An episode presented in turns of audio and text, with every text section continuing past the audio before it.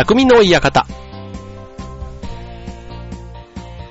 はい、今週も始まりました。匠の館、パーソナリティの川崎匠です。超愛表 .com の協力でオンエアしております。はい、えっ、と、12月に入りました。ね、えっ、と、まあ冬本番と言っていいのかなまあ、年明けてからの方がね、雪が降ったりということで、なんかますます寒いっていう感じですけども、まあコートとね、マフラーがあって、まあ、ね、それが標準装備な、そんな季節になってきたような気がします。はい、あの先日ね、11月末のね、えー土日にかけて、金土日だな。そこでね、1月の、えっ、と、3連休、えっ、と、頭の9、10、11か。そこにある合宿、劇団の合宿、あ、じゃあ、そこにある劇団の合宿、そこの公演に向けての合宿ですね。はい。が、あってですね。えっと、もう一回ちょっと、なんか、なんか、ごちゃごちゃしてますね。えっと、落ち着いて喋ろう。落ち着いて喋りますよ。はい。えっと、今度、えー年明け1月の9、10、11の土日月祝日の3日間で劇団フーダニットの公演があります。それに向けての合宿が11月の27から29にかけてね、ありましたということですね。ただこれだけなのにもうすでに1分近く時間を使っているというね。はい。で、えーっと、場所はいつも房総の、えーっと、内房にある岩井海岸にある、えーっと、民宿、おめいど荘というところでね、えーやるんですけども、ここ何がいいかっていうと、えっ、と、ホールというかな、なんかだ、なんか柔道場みたいなね、っていう、うん、まあなんか畳張りの、そういう、えっ、と、何畳ぐらいあるんだろう。でも、18畳、20畳ぐらいあるのかなまあ、もっとあるか。えっ、と、30畳ぐらい、うん、ある、そんな部屋をお借りして、まあそこをね、実際の舞台と同じ大きさを、えー取って、えーそこに、その、大道具というか、まあ全部仮ですけどね、まあソファーだ、椅子だ、なんだかんだっていうのをね、セットして、実際の立ち位置を確認しながらやるという、そんな合宿をいつも3日間やるんですね。まあ当然みんな仕事もしてたりするので、出たり入ったりするわけなんですけども、あの出たりって来る日がね、翌日になったりとか、早くちょっと帰らないとダメっていう人がいたりするんですけども、まあ限られた時間の中で、やれることをやるということでね、まあ劇団創立以来ずっと続いている合宿、ね、本公演のだいたい1ヶ月ちょっと前ぐらいにやるんですけども、まあこれがね、なかなかやっぱり、あの、集中してやるっていうのがね、とてもいいというか、うん。まあ普段ね、稽古してる時も、どうしてもあの、来れない人がいたりすると、そこを代役とか、ね、それで本読みなんかもしたりするんで、こう、全員が翻訳で揃う時に集中して、ね、こう、特にセリフが頭に入ればいいってもんでもなくって、入った上で、例えば相手とのこのセリフの合わせ方というか重ね方だとか、あとはその距離感とか、間合いの取り方っていうのかな。うん。ちょっとしたなんか道具の一つの、一つの使い方とか、振り返り方とか、視線の目の合わせ方とか、まあそういうね、ところまで、意外とね、あの、翻訳同士でやると気づくことがあったり、逆にもう、あの、翻訳じゃない人とや、ここをそんなに一生懸命、あの、確認してもしょうがないよね、みたいなとかね、なんかそういった話もしてくるようになるのがこの合宿というタイミングなんですけども、はい。まあこれはね、でも稽古は稽古で一生懸命やって、夜は夜でね、宴会をやってっていうのでね、まあなんか学生気分に戻れるような、まあ学生、うん、まあなかなかね、なんかこう合宿というか旅行ではないんですよね、だからね。旅行ではなくて、なんかこう、やることがある感じの、はい。なので、まああっという間にね、過ぎていくんですけど、まあまあ、こうね、楽しいんですよ。あの、はい。なので、まあ合宿は合宿で楽しくて、まあ本番本番で楽しいということでね。まあちょっと年末年始ということで、なんとなくね、まあ普通にね、生活してても忙しいこの期間ではあるんですが、そこにさらにね、公演の、っていうかね、えっ、と、稽古が入ってくると、なんとなくプラスアルファで忙しい感じはあるんですが、うん、これがなくてもなんか忙しいって考えるとね、やっぱり年末年始はね、忙しいけど、ただそれでもね、なんか偉く、激忙しすぎて、なんか、あの、ね、もう、体がフラフラかって言われるとね、何かをセーブ、多分飲み会をセーブしてんのかな？うん、意外とね、元気に過ごしております。はい、ということで、なんかそんな前置きが長くなりましたが、えっ、と、今回は、私の、えー配役といいますか、えっと、演目が市街一番の贈り物という、えっと、12年前に若竹七海さんが書き下ろしてくださった、その、ね、戯曲を、えー再演することになるんですが、その中で、えー前回12年前、えー、僕が出演した時は専務、会社のね、専務役ということで、えー、だったんですけども、今回は占い師の役ということでね、またちょっとね、あの、経路が違う。12年前は座長がね、やっていた女の占い師だったんですが、今回は男の占い師ということでね、えー、僕が演じたいと思っております。はい。意外とね、男の占い師って世の中にいそうでね、あの、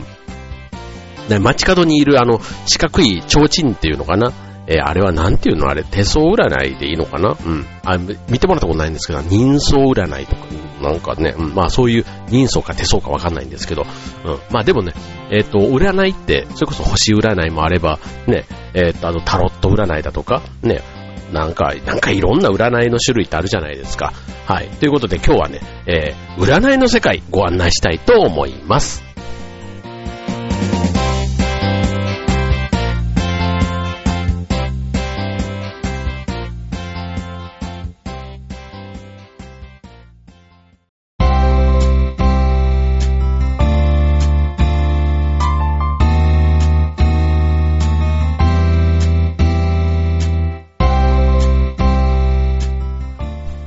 はい、えー、今日のテーマは占いということで、なんか占いっていうとね、まあ女性がね、例えば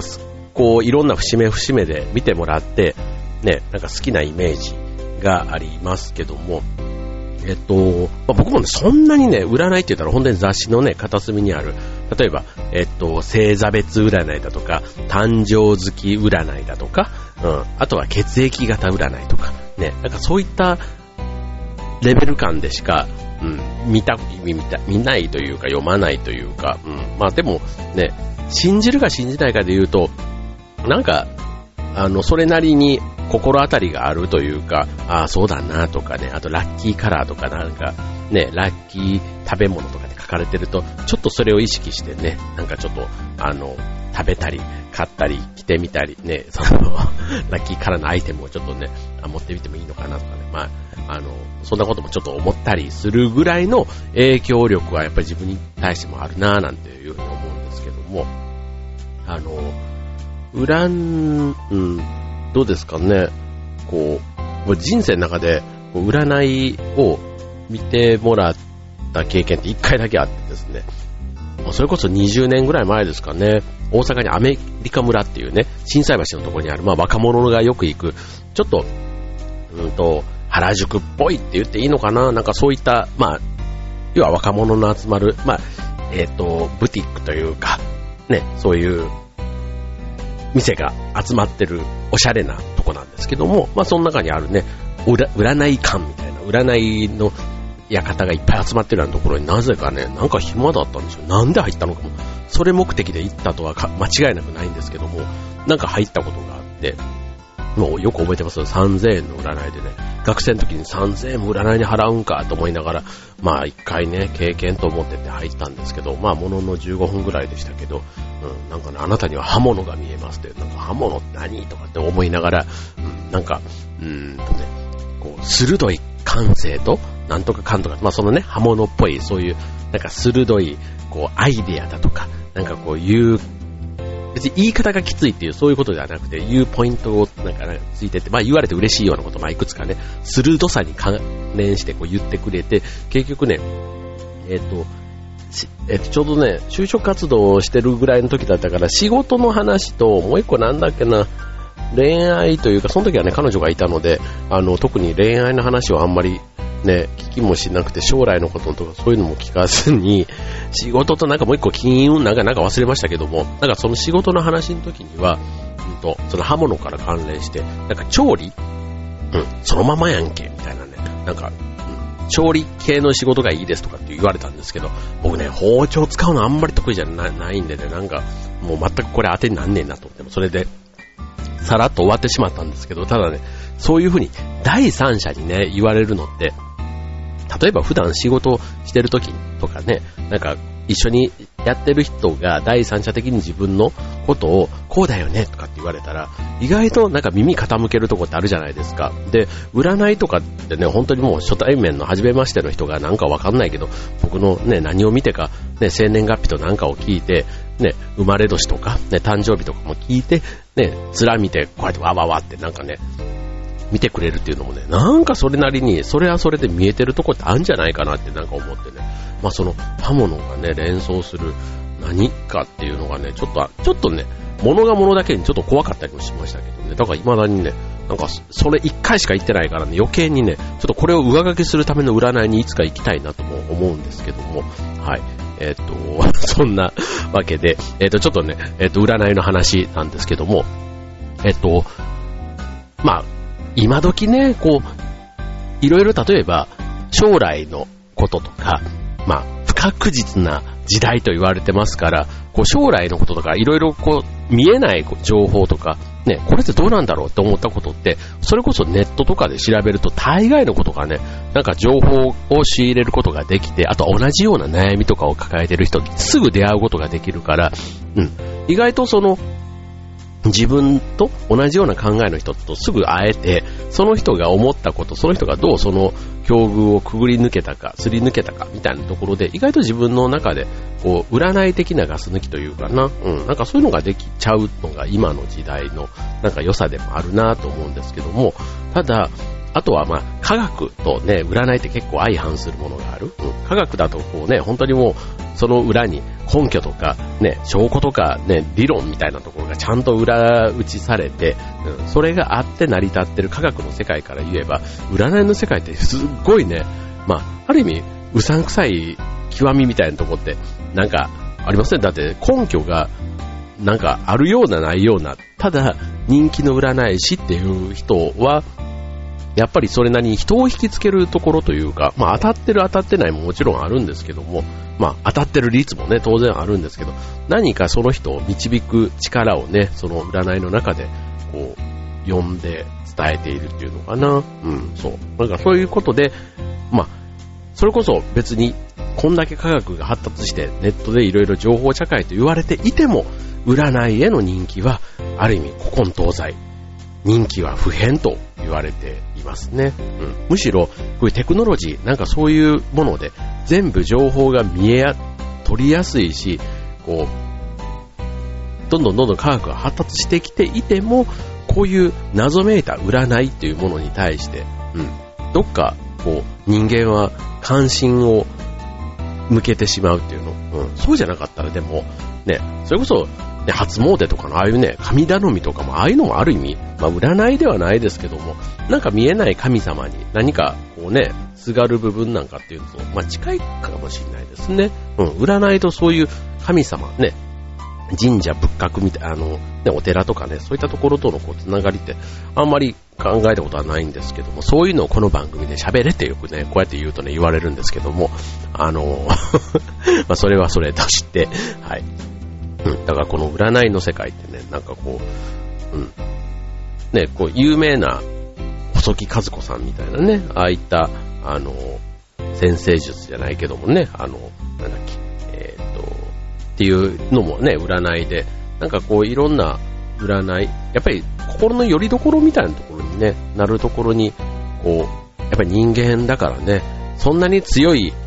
生き物ではない。時にはね、こう、心もちょっと優しくというかなる時もあるって考えると、そういう占いっていうのはいつの時代でもやっぱり人間がいる限りはね、ニーズがあるものなのかもしれませんね。うん。だから、あの、占い好きっていうと、まあ、なんとなく女性のね、イメージの方が強いっていうのはさっき、あの、言った通りなんですけども、あの、何気に、こう、聞き流しちゃう、そんな占いでも、こう、運気が下降気味とかね、例えば結婚の話をした時に、あなたは晩婚ですとか言われたらね、なんかそんなバカなところね、なんかね、こう不安になって、ね、だんだんこう占い中毒みたいになっていくのもね、あの、あったりすると思いますので、今日はね、ちょっとね、あの、そんな占いの活用方法、あとはね、まあ、ちょっとそもそもの占いってみたいなところからね、えっ、ー、と、おさらいというかお、お話できるかなと思うんですけども、あの、占いのまず期限、ね、どういう経緯でね、占いって始まったのっていうと、えっ、と、まあ、東洋と西洋ということで、まあ、これ、誕生したのは、文明の誕生。ね、文明の誕生ですよ。もうそれこそあの、ね、いろんな文明ありますけども、それぐらいの、もう要は人がいるところに占いはあったっていうふうに思ってもいいかもしれないですね。で、東洋だったら、中国の、えっ、と、駅っていうのは、あの、駅舎の駅ね。うん。で、えっ、と、あの、や、優しいという駅の方ですよ。うん、で、えっ、と、中国先生術。で、西洋だったら西洋の先生術とかタロットが有名ですね。で、駅っていうのはね、約6000年前に中国の漢民族の伝説の人物が天の、ね、星の動きを観測して、天地自然の法則を悟り、人々の役に立つようそれを体系化したところに由来しているそうです。うん、なんかわかんないけど、でもまあ星占いみたいなところに近いのかな。うん。まあ星の動きとかね、星が、例えばなんかこれが、ね、ちょっと当たってるかわかんないですよ。でも、なんか星の輝きだとかね、なんか流れ星がこう出たらどうだとか、なんかそういうことなのかもしれませんね。多分、今と違って空を見上げれば、ね、あの、どこでも星がすごいもう、天の川もね、当たり前のように見えた多分そんな頃でしょうから、うん。やっぱりこう毎晩ね、夜は本当に月明かりが星明かりが頼りだった。そんな時代だと思い、電気も当然なかった時代ですからね。うん、その頃にはその、ね、夜空を見上げながらね、そんなことを話していたのかもしれませんね。しかも周りは真っ暗ですからね。なんか人の声、ね、視界が、視覚が失、ね、奪われる時間帯ですからね。余計にそういうなんかいろんな物語というか想像力、なんかそういうことをね、話してると結構それだけでも面白いなぁなんて思いますけども。はい。で、えー、っと、あと一方、えー、と、西洋の方でいくと、えっ、と、西洋の例えば先生術は、発祥はメソポタミア、ね、メソポタミア文明ですね。世界四大文明の一つ、メソポタミア文明。で、もともとこれ遊牧民族だったので、これもね、あの天体、ね、えっ、と、星のね、動き、天体の運行に基づいて自然の変化を察知して、厳しい環境から身を守るための知識として発達したと。まあ、本当に季節の変わり方とかね、そういったところも含めて見てたのかもしれませんね。あの、台風とかね、ああいったそういう本当に自然現象。ね。だから天気の動き、まあ雲がどうだとか、そういったことも含まれてくるのかな。うん。で、あとはタロットについては、これタロット占いはまあまあ有名じゃないですか。うん。で、期限自体ははっきりしてないんですけども、もともとは神様のメッセージをビジュアルにわかりやすく読み解いたっていうね、そういったところがあったそうです。はい。で、これ、占いは自然法則を解き明かすために大きな役割をしていたというところがあるんですね。うん。で、えっ、と、つまり、古代の人々が自然現象を観測しながら、その法則を体系化したところで、たまたま私たちの人生一生を占うこともできるということで、まあ、あの、天気とね、例えば、うん、自然現象と私たちっていうことで言うと、うん、例えば台風が来る。ね、だから、えー作物が取れる取れないとか、ああいったものも一種の占いじゃないですか。うん。やっぱりね、生きるために必要なもの、ね、当時だったら農作、ね、農業をや、がメインだったりすると、ね、今年は暑いとか、ね、そういったことも一つ占いの要素にはなってたんでしょうね、この当時は。うん。だから人の運勢を見ることだけではなくて、えっ、ー、と、人類がいかに自然とね、調和して暮らしていけるのかというのが、まあ、大事だったということで、これはもうあの科学で証明できない。もう、あのね、台風が何月何日に来るっていうのって誰も証明できないじゃないですか。うん。だから、ただそれをズバリ当てる。ね。それこそ地震が来るだとか、ね、こういう天災が起こるとかっていうのもね、ある意味もうこういうのも全部占いの世界で、これをね、迷信扱い、ね、ちょっと変わったね、ことを言ってる人っていう風に言うにはもったいないというね、そういうことで少しずつ注目を浴びてきて今に至るというところなのだと思います。ではね、次に、じゃあ占いを活用してね、まあせっかくだから運を手に入れちゃおうっていうね、そういった占いの活用の仕方、次のコーナーでお伝えしたいと思います。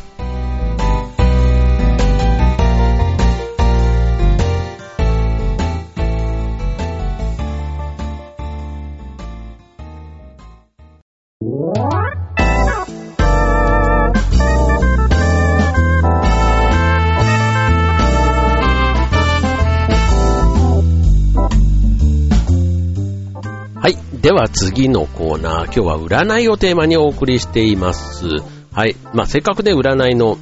興味がある方、まあ、興味がなくてもぜひね、今日聞いて、あ、なんか、ね、意外と自分からは遠いなと思っている占い、意外と身近にね、いろんな占いってありますから、はい。えー、せっかくですので、この年末ね、えー、例えば年末ジャンボとか買うのもね、あれもある意味、運とかね、いうの、ね、運試しとかって言いますが、あれもある意味なんか占いとちょっと近いものってありません？なんか、ね、当たるもあら当たらないもんね、なんかそれもその人の運気、運気とかっていうのがあるわけですから、結局ラッキーカラーとかラッキーナンバーとかね、そういったことを気にするってことは、要は、ね、まあ、そういう要は、運と占いっていうのもね、なんか繋がってくるって考えたら、もういろんなことがね、なんか普段の意外とこう、科学的にね、証明、根拠がないものに対してはすごく占いと密接に関わっているような気がしてきますけども、はい、えー、占いを積極的にね、えー、使ってぜひね、皆さんの運をこの2016年さらに上げていただけたらと思いますが、えー、っと、占いを自然と、占いがね、えー、ね、自然に自分のね、生活の中に入ってくるというか、まあ、うまくね、お付き合いするためのコツというのを、えー、まあ、なんて言ったらいい？えっと、生活に役立つ、役立てるための占い。ということで、うん。であればね、なるべくならうまく使えばいいんじゃないかということですよ。はい。で、えっ、ー、と、だからもうその占いの結果で、その時良かった、まあ、特にね、あの、1日の占いって朝のテレビ番組であるね、もうその日の運勢とかって言われてね、なんか一番あの、なんかランク付けで星座占いとかでね、本当にもう、最下位とかの星座になったらなんとなくね、気分が朝から晴れないな、みたいなところあります。最近あれなくなりましたかね？なんかやっぱり、ね、ああいう風に言われちゃうと面白くないっていうのが多かったのかな？んか最近そういえば見ないですけども。うん。あの、ね、占いはこの長い年月、さっきのね、もう中国だったら6000年前からっていうことで、それが脈々と受け継がれているということで考えると、えっ、と、生まれつき、ね、与えられた、このエネルギーっていうの、うん、自分とそれを取り巻く自然の、自然のエネルギーの性質とか状況をね、測って、それに合わせて人間が、ね、人間が自然をね、動かすことって、やっぱりできませんよ。あの、自然破壊とかって言ってね、いっぱいやってることありますけども、本当に自然がね、何かやった時には人間は本当に無抵抗というか何もできないって考えていけば、自然の流れにね、スムーズに乗っていくっていうのがやっぱり人類として大事。あと地球を守るとかね、そういった話で言っても、ね、あんまり人間がね、必要以上にこう、あの、入り込んでもいけないのかななんていうのもね、なんか占いの世界で考えると、うん、そういうことなんだろうななんてね、ちょっと思ったりもしますけども、はい、えー、まっとうな占い。ね。じゃあ、占い占いって言ってるけども、じゃあ正しい占い方法とか、自分に合った占い師さんってどうやって探せばいいのって。ね。占いをね、じゃあやろうって言ってもね、いざ、じゃあどこに行けばいいんですかって、まあ、ね、有名なところにとりあえず行ってみればいいのかって言っても、なんか1万円払うんだったらとか、なんかいろいろちょっと考えちゃうところだと思うんですよね。で、かといってもなんか逆に2、3000円で、ね、その街角に、別に街角にいる人が悪いとかってことではないんですけど、なんかあそこに座ってるのを人に見られたらなんか、ね、なんかこう、こう昔のイメージですよ。ほんとすごい僕の先入観で昔のイメージなんですけども、なんとなくね、なんか、あの、なんか職を失った時になんか自分の将来が不安になってて、なんかなんだろうな、なんかその、そういう漫画かアニメかなんか、あ漫漫画か、なんかをね、なんか見たイメージがすごくあってですね。なんかこう、将来不安視した時に行くイメージがどうしてもね、なんかあってですね、すごい失礼ですよね。まあ失礼というか別に失礼じゃないんですけど、はい、なんかそんなイメージがあって、なんかそこにね、自分が行く勇気がな、なんかないという、そんな、あの、街角占いなんですが、はい、まあ、えっ、と、まっとうな占い、占い師さんを選ぶためということで、うん。えっ、と、まず、えー、ポイントね、えー、人柄。あの、人柄って意外と大事なんですね。こう占い師の人柄ってそんなわかんないじゃないですか。うん。で、あの、やっぱりこう、解釈。うん。その、いろんな神様とかね、ルルルルルってこうね、天から降りてきた時に、その占い師さんがどう捉えるかっていうのってね、同じことでも、こうポジティブな言い方する人とネガティブな言い方する人って、まあいたと考えたら、まあ人間普通のね、言い方でも、あの、あの、物静かというか、ね、黙っててつまんねえなっていう人のことを、ね、えー、っと、つまんねえなっていうのがいいのか、なんか、冷静です。まあ、冷静ですね。まあ、なんかね、その、落ち着いてますね。ああ、違うな。うんな。なんかそういうね、あの、言い方ってあるじゃないですか。うん。だからその同じようなね、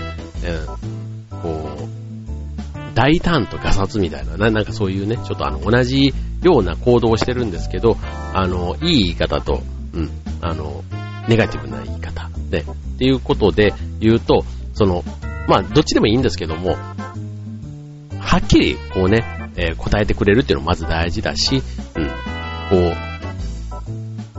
う、占い師さんの言葉に対して、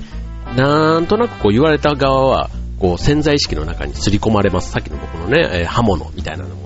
そう言われちゃうと、あ、そうなのかっていうのをね、印象づくところがありますから、優しくポジティブにアドバイスしてくれる人を選ぶ方が運気アップには効果がある。やっぱりね、心の中にそういうふうに印象づいたものって大事ですよ。あの、ね、子供の時に、ね、お前はできないできないって言われるよりはお前はできるできるって言われた方が子供にとっては将来的に長い目で見ればプラスの発想、プラスの運気を呼び込むって言いますから、うん。そういう意味では、やっぱりプラスのメッセージをしてくれる人がいいというところですね。はい。続いて、霊感。はい。霊感というのはね、これ、今回僕、占い師の役をやってますからね、霊感ということに関しては非常にね、えー、強い占い師の役なんですね。はい。なので、うんと、霊感、うん。いわゆるあの、インスピレーションというか、まあ、例えば、駅やタロットなんていうのはね、インスピレーションを必要とする占いになりますけども、あの、霊能者の方が逆にこういった占いは活用することが多いということなんですね。うん。で、えー、っと、もともと、あの、私たち自身が潜在意識、要は守護霊からのメッセージを分かりやすいシンボルに置き換えて読み取ろうとする。うん。だから守護霊がどういうメッセージを送ってくるかはさておき、それをね、自分たちの言葉に、ね、別に守護霊がね、日本人とは限らないわけですから、うん。だから、それを、えー、解釈さえ間違えなければ、あの、まあ、いわゆる霊能者でなくても、ね、え、活用できる。だから霊能者は本当にそういうね、えー、人たちとこう会話してっていうところに対して、駅やタロットについてはそれをね、え、解釈して伝えるという役割。うん、だからまあやってることは同じ。まあ元々の情報源は同じと言っていいのかな。うん、ただ、情報源はそういう感性、霊感で読み取るやつだから、ネットでは読み取れないと。そこには、その経験談は書いてあったとしても、あなた自身のってね、僕自身のものではないということで、やっぱりね、1対1でなんか言われた、そのね、オンリーワンなメッセージに、こう、どうしてもね、興味関心がいくというのは、ね、うん。やっぱり気になるところですよね。うん。はい。で、えー、っと、この本当の意味で、なんか信頼できる例のこと、高級例っていう、高級ってあの高い、あの、高級品とかのね、いう、あの、高級例と、うん、あの、っていうそうなんですけども、これと更新できる霊能者っていうのは世界でもごくわずかなんだそうですね。もうその時点でなんか、うさんくさいと思う人はね、もうね、あんまりこれ以上、うん、この世界に関わる必要はないと思うんですけども、うん。まあ、まあでもね、この霊能者に占ってもらう場合には、まあ評判をね、やっぱりこう確認しながら行くのが大事だということですね。はい。だから占いは、そういう意味では、こう、論理的だし、霊感に対しては、ある意味対極占いはこう一つの根拠がある。うん、そんな中でも根拠があるというふうに言えるかもしれないですね。霊感はある意味直感みたいな。うん、直感。だからそこの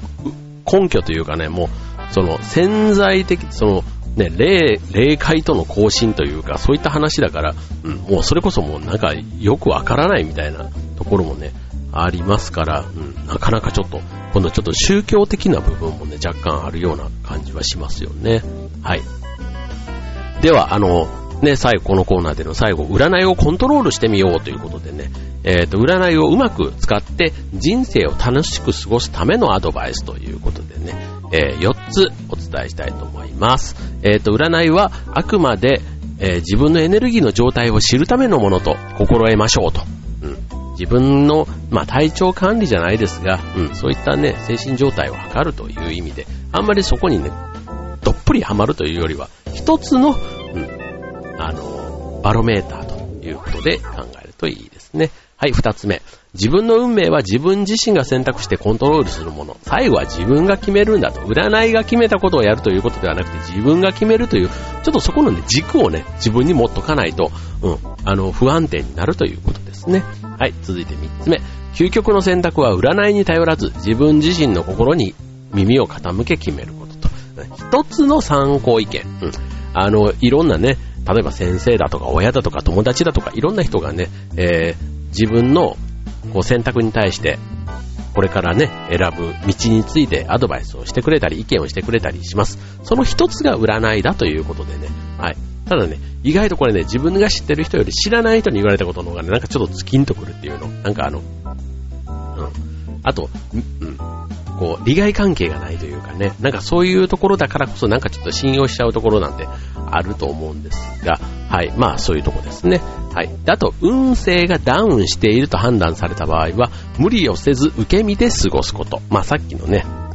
あの、自然の、えー、流れに身を委ねてというね、まあそれに近いですけども、ね、こう流されてる時はある意味別にね、川に流されちゃってるとかそういうことではないわけですから、うん、その流れに身を委ねたら、委ねた結果、なんか意外な結末があるっていうのもね、むしろ面白いところかもしれません。自分の意思だったらなかなか行かなかった方向に、うん、行ってしまって、うん、もうまあ間違いない変な方に行ってる時はね、ちょっと踏ん張ってでもちょっとその流れからね、外れるように頑張った方がいいと思いますけども、ただあんまりね、そこでね、あの、無理にやっても、動いても空回りして、なんか逆に疲れてね、えー、逆効果みたいなこともあり得ますから、はい。まあそういったね、えー、無理をしないという、受け身になるっていうのもね、うん、大事ということですね。はい。なので、占い、うん、いい意味で自分に都合のいいところはプラスに受け止めて、うん、都合が悪ければそれはさらっと受け流すぐらい、うん、なんか都合のいい話なんですけども、うん、それぐらいの感覚で関わっていくといいでしょうね、というとこですね。うん、だから宝くじなんかもね、ある意味そうかもしれませんね。これで、えー、一攫千金、ね、一等何億を当てて、ね、もう夢の豪邸、夢の旅行、クルーザーなんてね、そんなことを考えて、それが外れて大ショックでね、凹んでっていうよりは、ね、当たれば儲けもんぐらいなところで、うん、まあなんかそれ、そういうレベル感で夢を見るというのかな。うん、そういうところが、この占いの面白いところなのかもしれません。はい、ということで、ね、占いはね、決して私たちの運命というかね、自分たちの運命を決めるものではなくて、ね、あくまで、えー、自然と調和して幸せに生きるためのヒントを与えてくれるガイドということで、はい、えー、いいね、締めくくりだと思いますけども、はい、最後はね、占いに頼らず自分の運命は自分で決める。ね、道は自分で開くというところが今回の占いのポイントかと思います。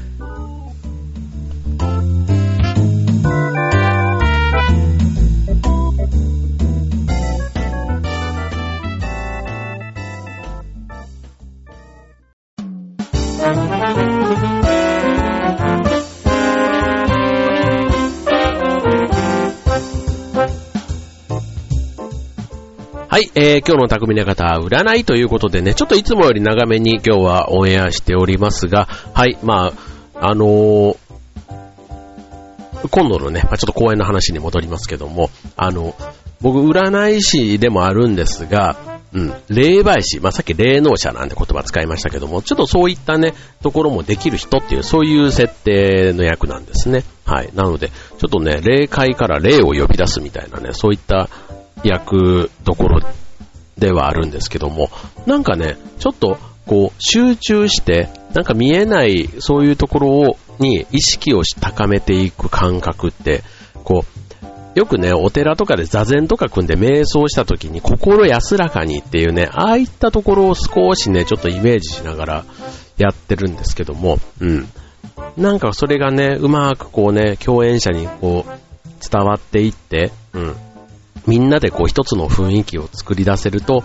きっとね、観客の方にもその静かな、なんかエネルギーというか、なんか静寂というのかな。うん、なんかそういったものがね、うまくね、伝わっていけばいいなぁなんて思ってるんですけども、はい。まあ、ちょっとね、あの、占いが出てくるミステリーってなんじゃいってね、思われる方。ね。あとは、前回見たけど、ね、なんか、あの、コメディスリラーって言っていい、あ、ん？コメディミステリーか、スリラーじゃない。コメディミステリーですね。はい。ミステリーとは言いつつね、結構笑える要素がたくさんある、えー、今回のお芝居ですので、はい。あの、ぜひ、えー、まあ、僕の役を、えー、見たいということだけではなく、はい、えー、ぜひ足を運んでいただけたらと思います。えっ、ー、と、こちらの情報、劇団風ネット通信、もしくは劇団のホームページ等でもご案内しておりますので、お楽しみにということでね。はい、では12月、ね、クリスマス、いよいよ本番ですと。いうことで、楽しい毎日お過ごしください。今週の匠の方、ここまで。バイバーイ。